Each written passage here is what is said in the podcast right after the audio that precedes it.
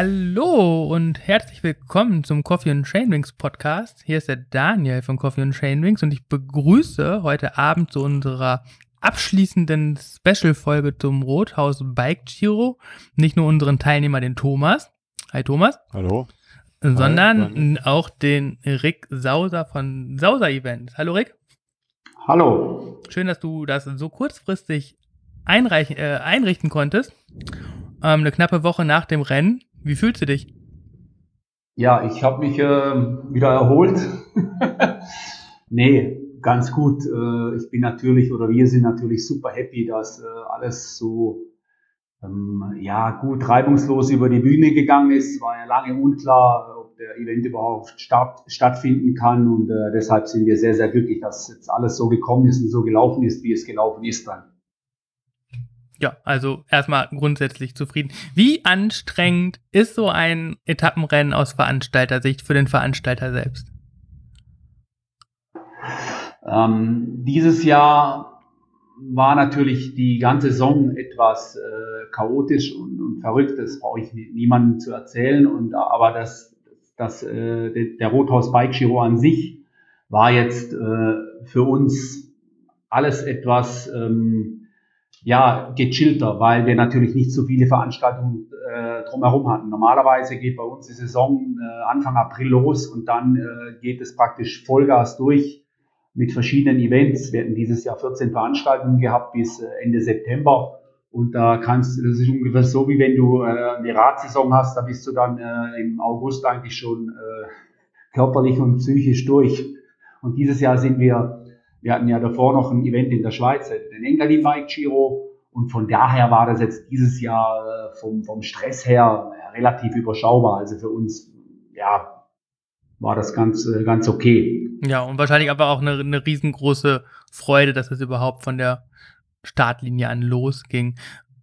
Welche Rolle hat denn der erfolgreiche Engadin Bike Giro äh, einen, einen knappen Monat davor gespielt? Das, also hat das so geholfen, dass ihr so eine gewisse Zuversicht auch hattet und da einfach ein bisschen routinierter mit der gesamten Situation umgehen konntet? Oder ähm, hat er eher noch zu weiteren Verunsicherungen beigetragen?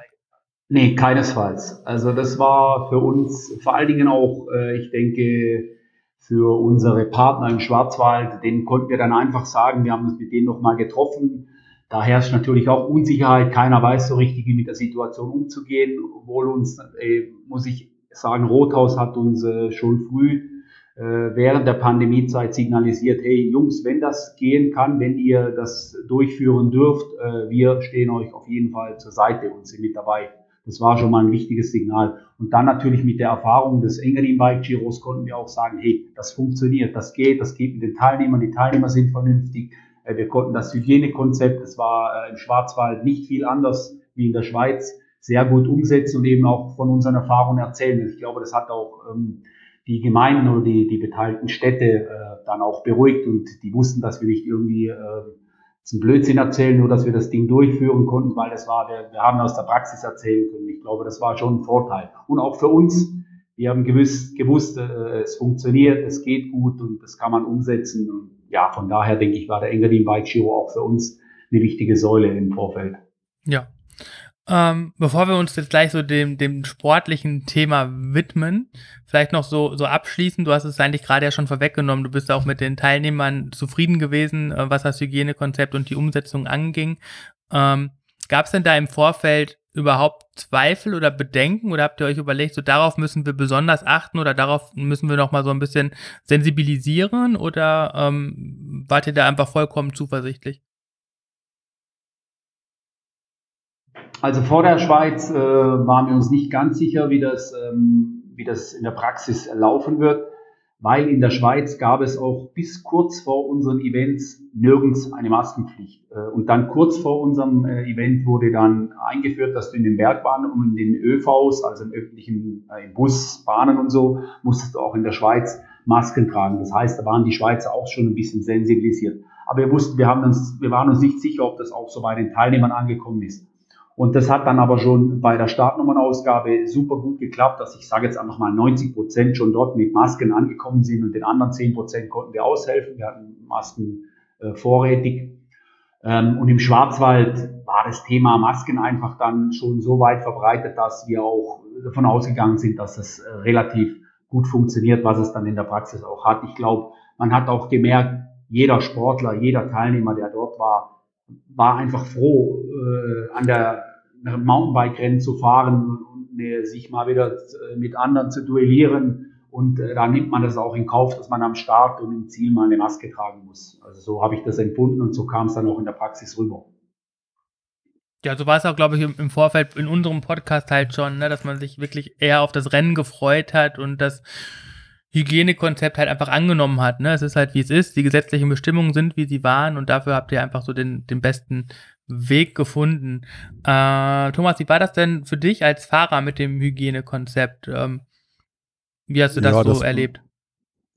Also genau wie wir es im Vorfeld gesagt haben, äh, wenn man, wir sind froh gewesen, dass überhaupt alle Rennen fahren können und äh, ob man sowas jetzt als sinnvoll oder nicht sinnvoll erachtet, ist dann einfach auch außen vorgestellt. Dann hält man sich an die an dieses vorgegebene Konzept, äh, damit so eine Veranstaltung einfach stattfinden kann und auch ohne Probleme durchgeführt werden kann. Und so habe ich es eigentlich auch auch im Startblock und sowas empfunden. Da gab es auch keine Diskussion oder man, ja, die Leute haben das einfach gemacht, ne? Und jeder war froh, äh, als es dann losging. Und ja, und wenn man ins Ziel gekommen ist, hat man hier den Mund-Nasenschutz halt wieder aufgezogen. Und sonst ist, hat das alles äh, reibungslos funktioniert. Ja, das äh, ist doch cool. Ähm, ja, kommen wir mal zum, zum Sportlichen, wo das ähm, Thema Hygiene haben wir jetzt auch, glaube ich, genug drüber geredet. Ähm, das war ja auch im, im Profibereich ein spannendes Rennen. Ist ja auch erst am Ende dann in, entschieden worden. Äh, verfolgt ihr das Ganze als Veranstalter, also auch auf, auf dem sportlichen Niveau, oder habt ihr da einfach während des Wochenendes überhaupt gar keinen äh, Kopf für? Doch, natürlich schon. Was normalerweise mache ich äh, noch immer die Siegerehrung. Das ist dieses Jahr flach gefallen. Das heißt, ich kriege dort spätestens mit, äh, was passiert, wer erster, zweiter, dritter wurde und so. Ähm, dieses Jahr ist es an mir so ein bisschen vorübergegangen, weil ähm, wir hatten ja ein personelles, äh, eine personelle Umstellung.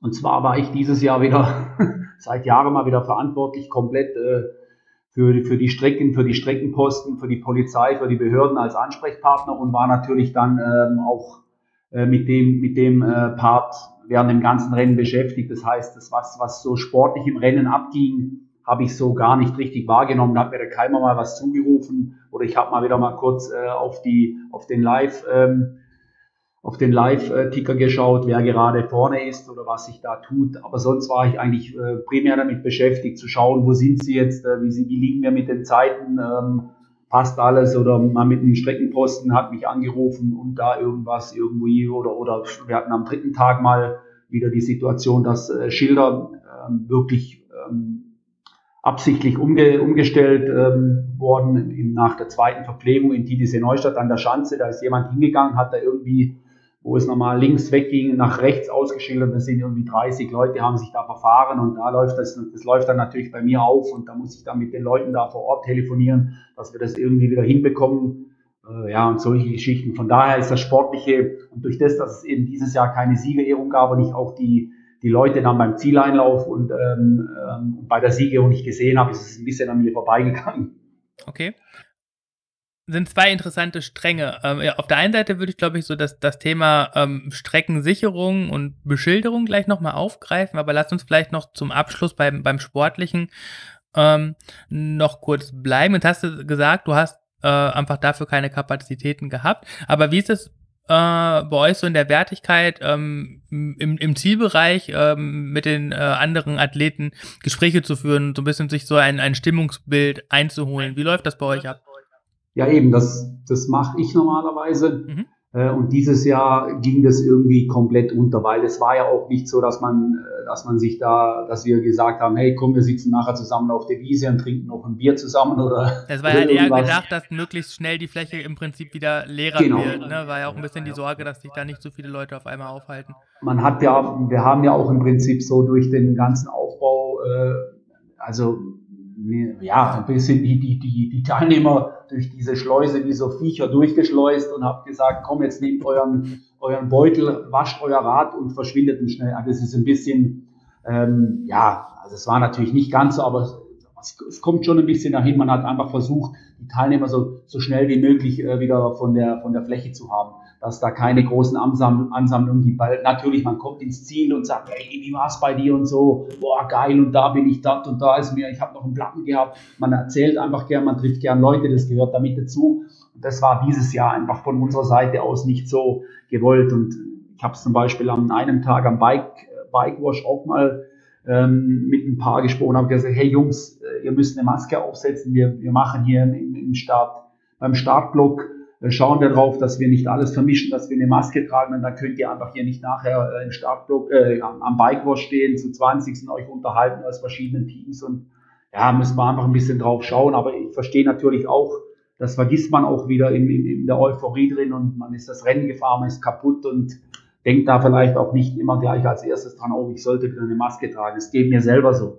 Ich bin auch, ich finde es auch nicht geil, äh, mit Maske rumzulaufen, aber wir müssen es einfach machen und bei dieser Veranstaltung gehört es oder gehört es dieses Jahr einfach mit dazu. Ja. Und deshalb ist das Ganze so dieser Smalltalk auch mit den, normalerweise bin ich immer im Ziel gestanden, habe die, die Leute in Empfang genommen, habe gesagt, hey, wie war's, habe denen gratuliert und ja, noch ein Selfie gemacht und ein bisschen gesprochen und so die, die ersten Eindrücke mitbekommen von der, wenn irgendwas scheiße war oder wenn, wenn viele Sachen gut waren auf der Strecke. Das hat dieses Jahr so ein bisschen gefehlt. Also ich habe auch wirklich von den Teilnehmern relativ wenig gesehen, weil ich eben die meiste Zeit oben äh, vor meinem äh, Bildschirm sah, äh, saß und äh, die, die, die, den Ablauf des Rennens und der Streckensicherung und, und, und der Begleitfahrzeuge verfolgt habe.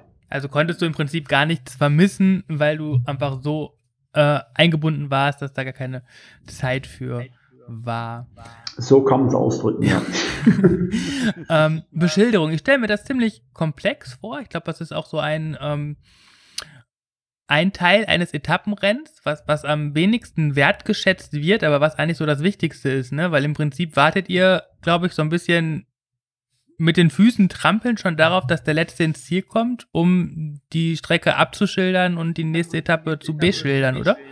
Nee, das ist nicht mal das Problem, äh, weil das läuft im Prinzip parallel. Also normalerweise sind die Strecken für den nächsten Tag immer schon äh, am, am Abend, die stehen schon. Das sind vielleicht noch so den Start-Zielbereich, wo man ein paar Überschneidungen hat, wenn man einmal von links, einmal von rechts kommt. Das wird dann vielleicht noch gemacht, aber grundsätzlich. Das große Problem ist einfach bei den Etappenrennen. Wir machen ja schon seit 2006 Mountainbike-Etappenrennen. Früher die VD Trans Schwarzwald, wo wir wirklich Etappen hatten mit 120 Kilometer Länge.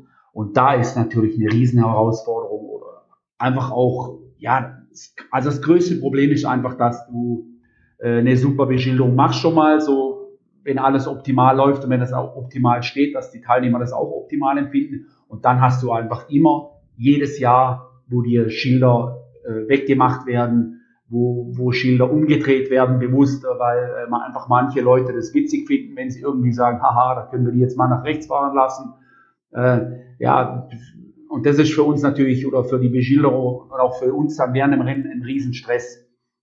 Ich hatte schon Rennabbrüche auf Etappen und da musst du dann einfach äh, innerhalb von äh, ein paar Sekunden entscheiden, was machen wir jetzt, wenn, wenn irgendwie mal die Spitzengruppe dann ähm, die Motorradfahrer haben ja schon über Funk gerufen, hey, wir wissen nicht mehr, wir sind von der Strecke weg, das GPS dreht sich nur noch, wo muss ich hin und ja, dann da wird's dann heiß im Organisationsbüro. Das ist eigentlich das Schlimmste. Das ist das, was, wo mir immer am meisten Kopfzerbrechen macht, wo ich immer denke, hey, hoffentlich passt die Beschilderung, hoffentlich haben, sind nicht so viele Schilder weg, weggemacht worden oder umgedreht worden. Wir haben ja im Vorfeld vor der, also vor der Spitze fahren äh, mehrere ähm, Enduro-Maschinen, die, also zwei davon machen praktisch nur Streckenkontrolle die fahren das erste eine halbe Stunde davor und dann danach nochmal eine Viertelstunde vor der Spitze nochmal eins und dann kommt noch, noch mal eins und weil du hast immer zwischendrin das Problem, dass einfach Schilder fehlen. Manchmal in bestimmten Abschnitten merkst du, da ist einer durchgelaufen, der einfach keinen Bock auf Mountainbike hat oder dem irgendwie, was weiß ich was, der hat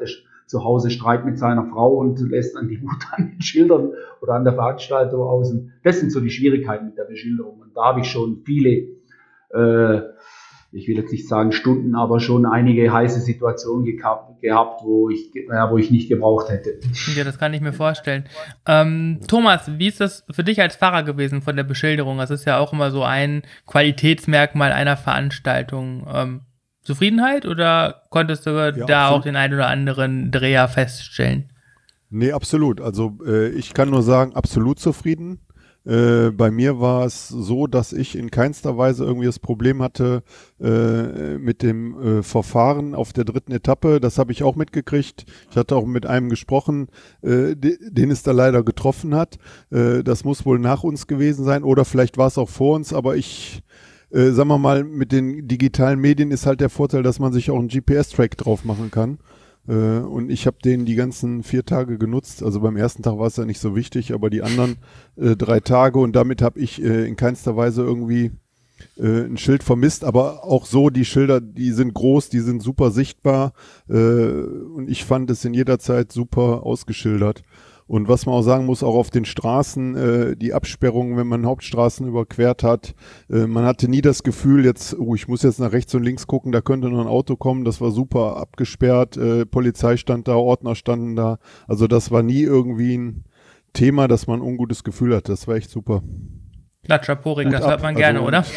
Ja, natürlich. Weil, wie gesagt, normalerweise äh, in dem Bereich wenn alles gut ist, hörst du normal nichts, dann ist alles okay, aber da hörst du normal immer nur, äh, da, und da bin ich falsch gefahren und da hat es nicht gestimmt und das war scheiße und so. Normalerweise ist hier, eben wenn du nichts hörst, dann, dann, ist, dann kannst du schon zufrieden sein, dir auf die Schulter klopfen. Ähm, ja, und da hört man natürlich sowas mal gerne und das gebe ich dann natürlich auch gerne an unsere Jungs weiter, die das, da hat Teil, ja, Leute dabei, die das teilweise schon seit Jahren machen und auch wissen, was sie tun. Aber wie gesagt, so ein Restrisiko fährt einfach immer mit. Ja, ist halt unvermeidbar bei einer Outdoor-Sportart grundsätzlich. Ja. Ne? ja. Aber ich finde das, ich finde das krass, das war mir gar nicht bewusst auch, dass ihr kurz vorher, wenn man das überlegt, eine Viertelstunde vorher noch ein Motorrad rumschickt und in der Viertelstunde, sagen wir mal, bis zur Spitze, dann gibt es da irgendwelche Honks, die dann die Schilder anfangen zu verdrehen oder sowas, ne? Das muss man, das muss man sich mal vorstellen. Die müssen das ja dann wirklich abpassen oder sonst irgendwie was machen, ne? Also unvorstellbar. Ne? Gut, du musst dir nur vorstellen, es gibt, ne? es gibt auch im, ja, in der Viertelstunde davor nicht mal unbedingt, aber dann irgendwie meistens so zwischendrin wieder nochmal. Und das war dann eben auch ja, so in, in, in, Neustadt an der, an, der, an der Schanze, da war es eher in, in, ja, im letzten Drittel irgendwo. Ja. Ähm, und da, da kann einfach sein, da reicht, da läuft eine Wandergruppe, ähm, die da, oder ein anderer Mountainbike, der da rumfährt und dem das irgendwie jetzt nicht so gefällt und der fährt dann an so einem Schild vorbei und sagt, ach komm, oder so in der Gruppe, hey komm, da drehen wir mal ein Schild um, ist doch geil. Ja. Also da eher solche Geschichten. Oder wir haben es natürlich auch schon gehabt, dass, dass wenn wir am Tag vorher die Schilder hingestellt haben, dass dann irgendwo einer durchgefahren ist, äh, was weiß ich, ein Förster, ein, ein, ein, ein Privatwaldbesitzer, der dann da gesagt hat, so, und hat einfach die Schilder weggemacht und in den Wald geworfen, haben wir auch schon gehabt. Und da brauchst du wirklich im Vorfeld vor dem Rennen nochmal einen Trupp, der sich darum kümmert. Ich habe das ganz zu Anfang immer selber gemacht noch. Äh, das ist ein mega Stress dann, wenn du dann merkst, du hörst schon hinten das Führungsmotorrad und bist dann wieder am Schilder hinmachen. ja, ja. Just in time, möchte man dann sagen. Ja, ja, ja. Ja, ähm, ja cool. Beschilderung. Das heißt quasi, dass das im Prinzip das, die, die Etappe 1 startet und zeitgleich fangt ihr schon an, die, die zweite Etappe dann quasi auszuschildern. Ähm, wie viele Leute sind dafür beschäftigt? Ich stelle mir das schon eigentlich so als Fulltime-Job vor, ne? Weil die werden ja wahrscheinlich, also die müssen die gleichen Kilometer fahren, ne? Und fahren das im Prinzip die Strecke einmal vor und dann hinterher noch einmal ab, um wieder alles einzusammeln. Ja, die haben den Vorteil, dass, also es sind neun Leute insgesamt, das sind drei verschiedene Trupps, die teilen sich auf, je nachdem, zum Beispiel gerade äh, an dem, äh, an dem Trail, wo wir viel Trails hatten im Bereich der, der, der Hochfürstschanze bei der dritten Etappe. Das macht, da ist im Prinzip ein Trupp den, den halben Tag damit beschäftigt, die zwei. Und sonst in der Regel ist das immer, die haben einen Pickup dabei und ein E-Bike und ähm, der eine wird dann wieder rausgeworfen, fährt mit dem E-Bike, beschildert es, der andere fährt dann wieder an einen ausgemachten Punkt hin. Das machen die im Prinzip selbstständig, das schauen die sich vorhin an, äh, wie sie das, wie sie da durchkommen, weil du natürlich die Trails kannst du mit einem, mit einem Pickup oder mit einem PKW nicht fahren. Und äh, ja, ich weiß gar nicht genau, wie sie es inzwischen machen. Interessiert mich auch nicht. Es muss einfach funktionieren. Das funktioniert eigentlich recht gut. ja, man muss auch einfach Arbeit delegieren können ne, und sich dann auch auf jeden Fall vertrauen können. Das ist halt auch eine Sonst wirst du wahnsinnig. Ja. Ja. Und zieh mal ein Fazit zu der gesamten Veranstaltung. Äh, also ich fand es richtig cool. Vor allen Dingen, ähm, wir hatten dieses Jahr natürlich einen Teilnehmerrekord was uns sehr gefreut hat. Also Corona hat auch was Gutes gehabt in dem Fall. Äh, wenn man dann eine Veranstaltung machen kann und das äh, durchführen kann, dann haben, also wir haben jetzt auf jeden Fall profitiert. Das war schon mal von der Seite aus äh, für uns eine coole Geschichte, weil wir natürlich finanziell äh, echt kämpfen müssen dieses Jahr. Wir werden jetzt mit den zwei Veranstaltungen, dann haben wir noch einen VD-Store in, in Villingen, werden wir finanziell durchkommen mit Einsparmaßnahmen, auch zwei Stellen abgebaut und einen entlassen. Ging einfach nicht anders. So hoffen wir, dass wir durch das Jahr durchkommen und dann schauen wir nach 2021. Aber auch sonst, äh, wir hatten wirklich vier super Tage. Ich glaube, am, am Freitag war es einigen äh, Fahrern oder Fahrerinnen vielleicht zu heiß. Äh, ich habe es geliebt. Uns hat es, ich, ich, wir sind abends am, am Notschrei gesessen, haben draußen äh, äh, Abend zu Abend gegessen mit unserer Mannschaft und äh, es war schon danach noch ein paar Rothausbier miteinander getrunken. Also wir hatten wirklich auch eine schöne Zeit und zwar eine, eine super geile Veranstaltung, was natürlich auch immer wichtig ist. Wir hatten zwar ein paar äh, schwere Stürze, die auch ins Krankenhaus gekommen sind, aber äh, einer ist nach zwei Tagen wieder heimgekommen. Es waren jetzt keine gravierenden Verletzungen, so das, was einfach so äh, Tapete ab und äh, mal eine Fleischwunde und so. Und ein Schlüsselbein war noch mit dabei und äh, das gehört einfach ja dazu, ist einfach so. Also von daher ziehen wir wirklich eine absolut positive Bilanz und äh, auch das Feedback, wo ich, wo wir doch so im Nachhinein bekommen haben von vielen Teilnehmern. Äh, die Gemeinden, die, die Gemeinden waren super zufrieden, die Bürgermeister äh, waren äh, beide äh, happy und haben auch gesagt, hey, wir sind froh, dass ihr das durchgezogen habt, dass das alles so super geklappt hat. Und äh, ja, von daher, also wirklich nur positiv. Ja, und das ist auch das, was wir so von den Fahrerstimmen immer direkt nach den einzelnen ja. Etappen gehört haben. Da waren, Thomas hat ja immer nach den, den Etappen so ein paar Stimmen aus dem hinteren Feld gesammelt. Das war immer sehr freudig und äh, ja, es hat den Leuten ja, ich, gefallen. Ich habe mir heute noch äh, alle eure Podcasts vom Rothaus Bike Giro reingezogen. Deshalb habe ich das auch mitbekommen. Ja, fand ich auch ganz toll.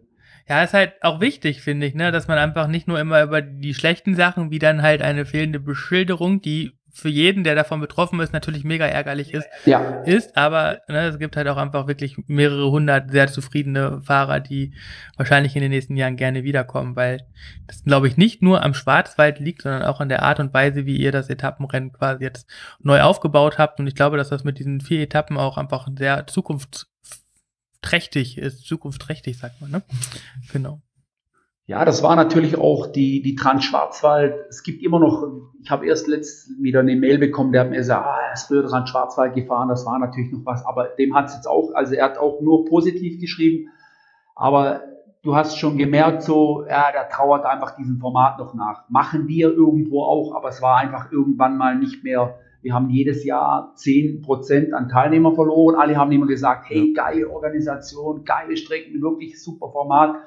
Aber das Problem war einfach, es gibt, es gab immer mehr und mehr Etappenrennen auf der ganzen Welt und ich habe auch so das Gefühl gehabt, dass die Leute keinen Bock mehr hatten, jeden Tag von einem Ort in den, weil von der Logistik her, du brauchst es immer Betreuer oder irgendwie jemand, der um dein Gepäck schaut oder und, und, und, der dich abends ins Hotel bringt und das haben wir dann organisiert. Also es war einfach auch ein mega Aufwand und es wäre heute, also ich würde, ich, würde sagen, so unter den Voraussetzungen, wie wir das damals gemacht das könntest du heute nicht mehr machen mit den Auflagen. Wenn ich überlege, wir sind damals in Hochzeiten durch zwölf Landkreise in Baden-Württemberg gefahren. In jedem Landkreis hattest du eine Forstbehörde, eine Naturschutzbehörde, eine Straßenverkehrsbehörde und die Polizei. Ich weiß gar nicht, wie, es, wie ich das früher gemacht habe. ja, aber das ist halt genau die Seite, glaube ich, die man auch als Veranstalter mal so aufzeigen muss, ne, um auch ein, ein grundsätzliches Verständnis dafür ähm, zu, zu wecken, warum sich Sachen verändern. Ne? Es ist ja, ja, nicht immer nur, weil die Sachen grundsätzlich schlecht waren, ganz im Gegenteil. Ne? Die nee. VD Trans-Schwarzwald hatte einen sehr guten Ruf. Aber auf der einen Seite 120 Kilometer am Tag schließt auch relativ viele Breitensportler dann wieder gerade bei einem Etappenrennen aus, ne, wenn das dann wiederholt passiert. Und auf der anderen Seite ist es natürlich klar, ne, mit so vielen Landkreisen und Behörden wird die Sache nicht einfacher, zumal wir als Mountainbiker jetzt im Moment keine Zeit haben, wo uns diese Genehmigungen quasi, ja, Hände reibend äh, genehmigt werden, sondern der, der Widerstand wächst ja gerade in Baden-Württemberg, wo das ja, glaube ich, extrem schwierig ist, mittlerweile Rennen zu organisieren. Ne? Ja, man muss inzwischen, also einfacher ist nicht geworden. Ich habe mal den Eindruck gehabt, es ist einfacher geworden, aber im Moment habe ich so irgendwie das Gefühl, es ist irgendwie wieder ein bisschen rückläufig. Also es fehlt auch so, finde ich auch ein bisschen vom Tourismus her, die große Lobby. Der Schwarzwald äh, sagt zwar, jawohl, Mountainbike und das ist unser, unsere Kern, äh, Kernzielgruppe gehört mit dazu, aber äh, irgendwie so richtig, äh, also dass ich jetzt sagen kann, jawohl, äh, ich habe es echt, die, die unterstützen uns da, das, die finden das toll, wenn wir das machen, aber wir müssen im Prinzip um alles selber schauen. Thomas, abschließend, du als Fahrer, ähm, vier Etappen, das Feld von hinten quasi aufgerollt, ne? Gab ja so teaminterne Duelle mit äh, Teamkollege Donato und deinem Bike Buddy Björn. Ähm, hast du den ja quasi hinten raus die, die, äh, ja, Leviten gelesen, kann man schon fast sagen. Ne? Wie, wie war so ähm, dein Stimmungsbild im, im Verlauf der vier Etappen, auch so vom Streckengefühl und ähm, der ganzen Organisation?